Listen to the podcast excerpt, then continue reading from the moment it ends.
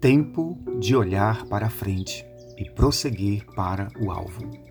Reflexão baseada em Filipenses 3, versos 12 a 14. Não que eu já tenha obtido tudo isso ou tenha sido aperfeiçoado, mas prossigo para alcançá-lo, pois para isso também fui alcançado por Cristo Jesus. Irmãos, não penso que eu mesmo já o tenha alcançado, mas uma coisa eu faço, esquecendo-me das coisas que ficaram para trás e avançando para as que estão adiante de mim, prossigo para o alvo, a fim de ganhar o prêmio do chamado celestial de Deus em Cristo Jesus. Meus irmãos e minhas irmãs, muito mais importante do que iniciar uma corrida ou caminhada é permanecer firme nela até o fim.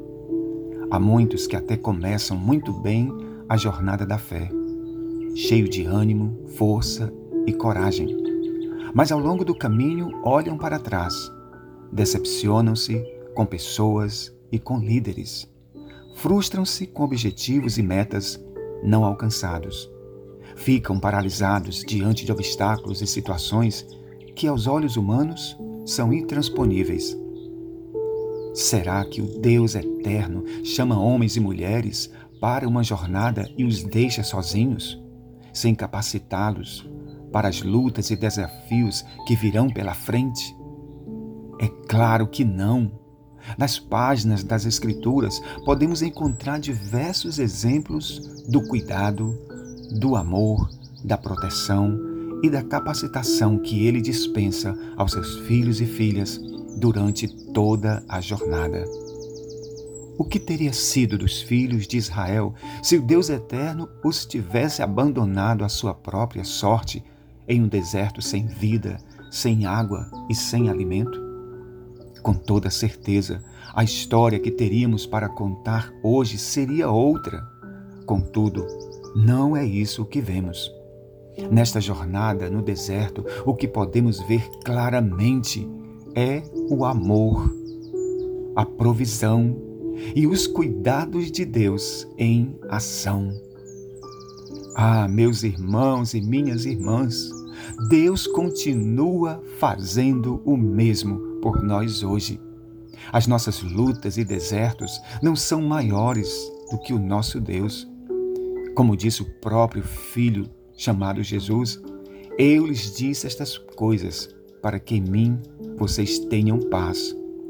Neste mundo vocês terão aflições, contudo, tenham ânimo, eu venci o mundo. João 16, 33. Este servo do grande Deus, chamado Paulo, está nos aconselhando a permanecermos firmes na caminhada da fé e sempre fixos prosseguindo para o alvo. Vejamos mais de perto o que ele nos falou acerca de suas palavras. O contexto desta carta foi escrito na prisão em Roma por volta do ano 61 de nossa era, quando ele estava apenas esperando o dia da sua morte. Mesmo nessas condições tão adversas, a sua carta tem um teor de alegria e gratidão por tudo o que eles proporcionaram no seu ministério. Que lição maravilhosa! Mesmo em momentos assim, ele encontrou forças para animar e fortalecer os seus irmãos e irmãs a continuarem firmes na caminhada da fé. Que nós possamos fazer o mesmo neste novo ano que está para começar que sejamos suporte na vida e no ministério dos nossos irmãos. Que de nossas bocas saiam palavras de ânimo, coragem e entusiasmo.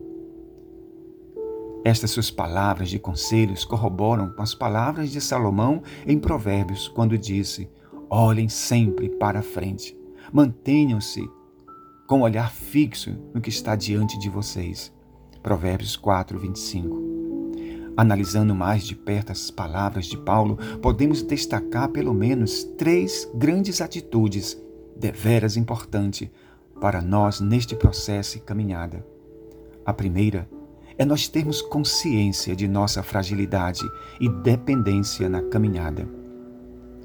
Paulo disse: Não que eu já tenha obtido tudo isso ou tenha sido aperfeiçoado. Com estas palavras, ele está dizendo que ainda não tinha atingido a perfeição da estatura de Cristo. Paulo reconhece sua posição na caminhada.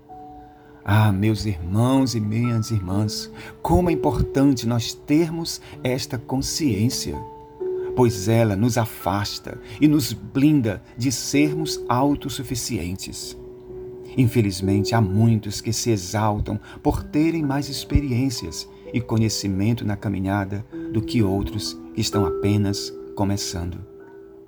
Para toda exaltação cabem dois alertas da palavra do nosso Deus. Primeiro, aquele que pensa que está de pé, é melhor ter cuidado para não cair. 1 Coríntios 10, versos 12. Ou o que disse Tiago na sua carta: Deus resiste aos soberbos, mas dá graça aos humildes. Tiago 4, verso 6. Depois de demonstrar consciência de sua fragilidade e dependência na caminhada, Paulo agora, em segundo lugar, demonstra uma atitude perseverante na caminhada. Ele disse: Esquecendo-me das coisas que ficaram para trás, eu avanço para as que estão adiante de mim. Quantas batalhas perdidas no ano que está findando, simplesmente porque não tiramos os olhos do passado. Olhar para trás carrega a ideia de estar aprisionado a desejos e comportamentos que desagradam ao nosso Deus. Olhar para trás significa desejar permanecer no Egito, participando das mesas, dos banquetes e distrações da carne. Infelizmente, são muitos os que estão ficando prostrados no caminho, assim como aconteceu com os filhos de Israel no deserto. Quando os anjos foram à cidade de Sodoma salvar a família de Ló, a advertência foi clara Saiam da cidade depressa e não olhem para trás. Que neste ano novo possamos sair depressa das situações e pecados que nos prendem e nos escravizam. Que possamos olhar para frente e contemplar o grande e maravilhoso prêmio que nos aguarda na eternidade.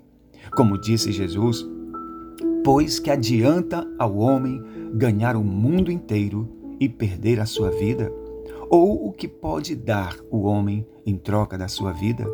Pois o filho do homem virá na glória do seu Pai com os seus anjos e então retribuirá a cada um de acordo com as suas ações. Mateus 16, versos 26 a 27. Que sejamos perseverantes na caminhada, tendo esta mesma atitude vista em Paulo e em tantos outros servos e servas do passado. Que neste ano novo os nossos olhos estejam voltados para frente, como diz o escritor aos Hebreus. Olhai para Cristo, o Autor e Consumador da nossa fé. Hebreus 12, versos 2. Por fim, depois de demonstrar sua fragilidade e dependência na caminhada, bem como sua atitude perseverante de esquecer as coisas que para trás ficam, ele nos aponta o seu grande objetivo e meta: ganhar o prêmio da vida eterna em Cristo Jesus.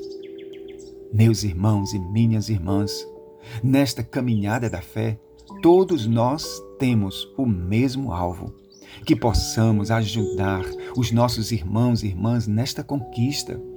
Jesus, o Filho de Deus, veio a este mundo nos apontar o caminho de volta à presença do Pai. Ele deseja que todos nós cheguemos lá na sua glória e presença. As moradas celestiais têm bastante espaço para todos. Nesta corrida celestial, não podemos ver os nossos irmãos e irmãs como adversários, e sim como companheiros e participantes da mesma dádiva celestial. Portanto, vimos nestas palavras de Paulo três grandes atitudes que nos inspiram em nossa caminhada hoje e durante este novo ano que breve irá começar. consciência de nossa dependência, perseverança no olhar para frente e sempre ter em mente o maravilhoso alvo da vida eterna. Quanto ao mais, meus irmãos e irmãs, sejamos sempre, sempre firmes nestes conselhos que nos levam à salvação.